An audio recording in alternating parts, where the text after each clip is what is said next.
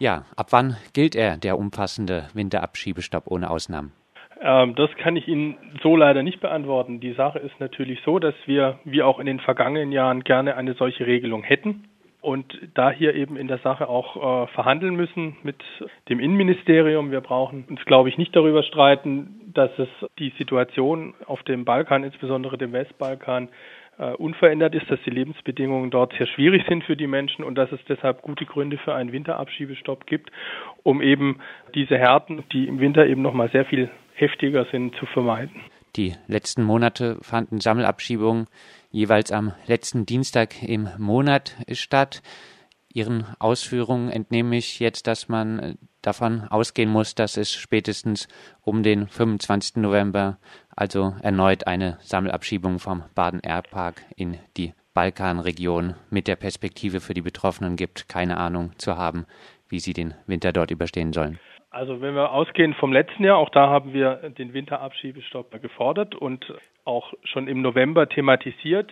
Dann gab es im vergangenen Jahr einen nicht formalen Abschiebestopp, aber es fanden dann über die Wintermonate ähm, keine Abschiebungen statt. Allerdings hat im vergangenen Jahr das Innenministerium diese Regelung auch erst im Dezember übernommen oder angewandt. Äh, das heißt, dass es damals im November noch Abschiebungen gegeben hat. Wenn es gelingt, dieses in diesem Jahr zu vermeiden, würde mich das sehr freuen. Aus dem baden-württembergischen Innenministerium ist derzeit stets zu hören, ein Winterabschiebestopp ist bisher nicht geplant. Liegt das auch, Herr Lederbal, an der Schwäche der wenigen flüchtlingsfreundlichen Stimmen innerhalb der Grünen, dass das Innenministerium sich so entspannt bedeckt halten kann? Ähm, das würde ich nicht sagen. Also ich glaube ganz im Gegenteil, dass also wir haben ja gerade die Debatte um den sogenannten Asylkompromiss gehabt, auch innerhalb der Grünen. Das heißt aber in keiner Weise, dass es keine flüchtlingsfreundlichen Stimmen innerhalb der Grünen gibt. Es ist ganz im Gegenteil so, dass wir uns in der Landtagsfraktion sehr intensiv mit dem Thema Flüchtlingspolitik auseinandersetzen. Auch wir den Flüchtlingsgipfel der Landesregierung erlebt haben, wo es darum geht, sehr viele Verbesserungen mit auf den Weg zu bringen. Das betrifft natürlich auch äh, vor allem die Situation in den Stadt- und Landkreisen. Da brauchen wir einfach auch die Unterstützung der kommunalen Ebenen.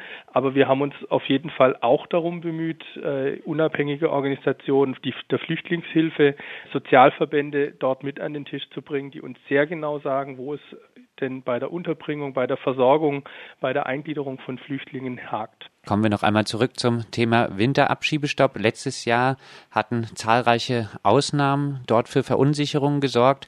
So waren Straftäterinnen, was man als Flüchtling ja leider relativ schnell wird, Einzelpersonen und Asylfolgeantragsteller vom Abschiebestopp ausgeschlossen. Setzen Sie sich persönlich diesmal für einen Abschiebestopp ohne Ausnahmen ein? Also erfahrungsgemäß, das sind ja auch Erfahrungen, die wir seit vielen Jahren haben, ist das Innenministerium nicht bereit, das auch für äh, Personen anzuwenden, die in erheblichem Maß straffällig geworden sind, auch wenn daran weitere äh, Personen dann indirekt noch dranhängen, weil der Familienverbund dann abgeschoben wird.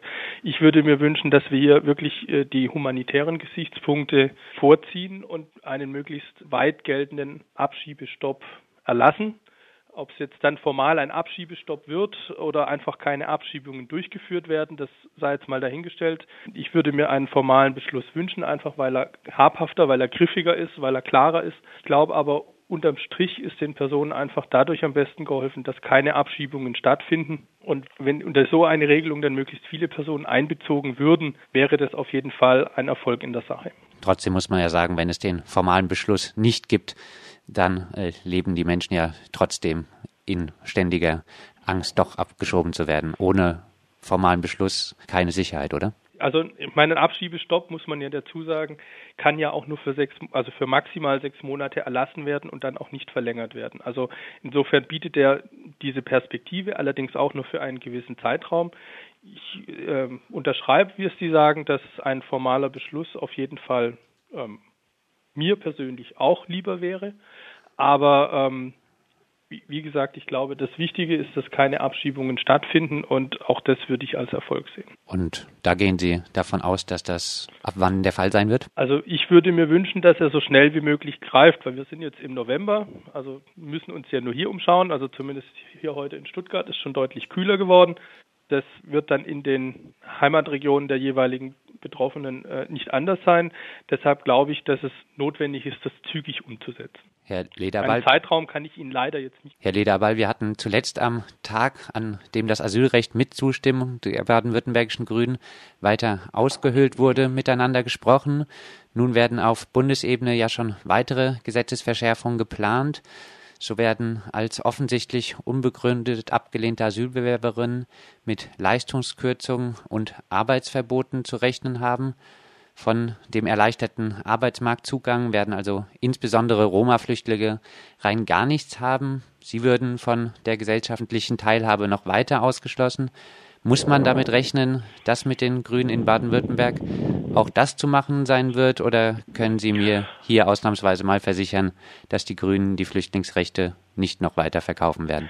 Also ich glaube, ob er die Flüchtlingsrechte verkauft hat, das sehe ich jetzt tendenziell ein bisschen anders, aber das ist ja nicht der Kern Ihrer Frage jetzt. Soweit ich die Protokollnotiz kenne, die zwischen der Bundesregierung und den Verhandlern im Bundesrat unterzeichnet wurde, sind von den Regelungen zum Arbeitsmarkt und zur Residenzpflicht auch Personen aus sicheren Herkunftsländern ausdrücklich eingeschlossen. Das ist mein Kenntnisstand und ich gehe davon aus, dass die Bundesregierung, wenn sie solche Zusagen macht, die auch einhält. Wenn es jetzt tatsächlich Pläne gibt, hier die Gesetze äh, zu verschärfen und zu verändern, dann wird das sicher nicht die Zustimmung der Grünen finden. Wir haben ja eigentlich genau eine gegensätzliche Position ausverhandelt. Also werden wir an der Stelle auch nicht nachgeben. Im Übrigen ist es vielleicht auch durchaus noch eine Möglichkeit für Personen, die einen Arbeitsmarktzugang haben und dann ein bestehendes Arbeitsverhältnis eingegangen sind, ja auch nochmal, sagen wir mal, keine Sicherung, aber eine Argumentation, die ins Feld geführt werden kann, um möglicherweise doch einer Abschiebungsmaßnahme zu entgehen. Vor einigen Wochen sprach sich der grüne Stuttgarter Oberbürgermeister Kuhn dafür aus, dass die Flüchtlinge mindestens drei Monate in den Landeserstaufnahmestellen bleiben sollten. Dies würde die Möglichkeit schaffen, Flüchtlinge aus sicheren Herkunftsstaaten nach negativ beendeten Verfahren direkt von der Landeserstaufnahmeeinrichtung wieder in die Herkunftsländer zurückzuführen. So Fritz Kuhn von den baden-württembergischen Grünen haben insbesondere Roma-Flüchtlinge wirklich nur Schlechtes zu erwarten, oder, Herr Lederabal? Also das sehe ich nicht so. Zum einen sind wir für die ähm, Regelung, wie lange eine Person in der Erstaufnahmeeinrichtung verbleiben kann, gar nicht zuständig, weil das das Asylverfahrensgesetz des Bundes regelt. Also es gibt ja auch, sagen wir mal, von Seiten von Landräten hier in Baden-Württemberg die Forderung, dass Personen aus sicheren Herkunftsländern überhaupt gar nicht mehr in die Anschlussunterbringung überführt werden, sondern bis zum Abschluss des Asylverfahrens in den Erstaufnahmeeinrichtungen verbleiben sollten. Also diese Regelung lehnen wir klar ab. Das ist auch, wie gesagt, äh, mit dem Asylverfahrensgesetz derzeit auch nicht Stand der Rechtslage. Ich glaube, das ist insofern ein Irrtum, dass das eine Veränderung bringen würde, weil auch in der jetzigen Rechtslage Personen aus sicheren Herkunftsländern nach wie vor den Weg der Klage offen stehen haben und deshalb gegen die Asylentscheidung des Bundesamtes für Migration und Flüchtlinge nach wie vor Widerspruch vor Gericht einlegen können. Das heißt, das Klageverfahren vor dem Verwaltungsgericht ist nach wie vor offen.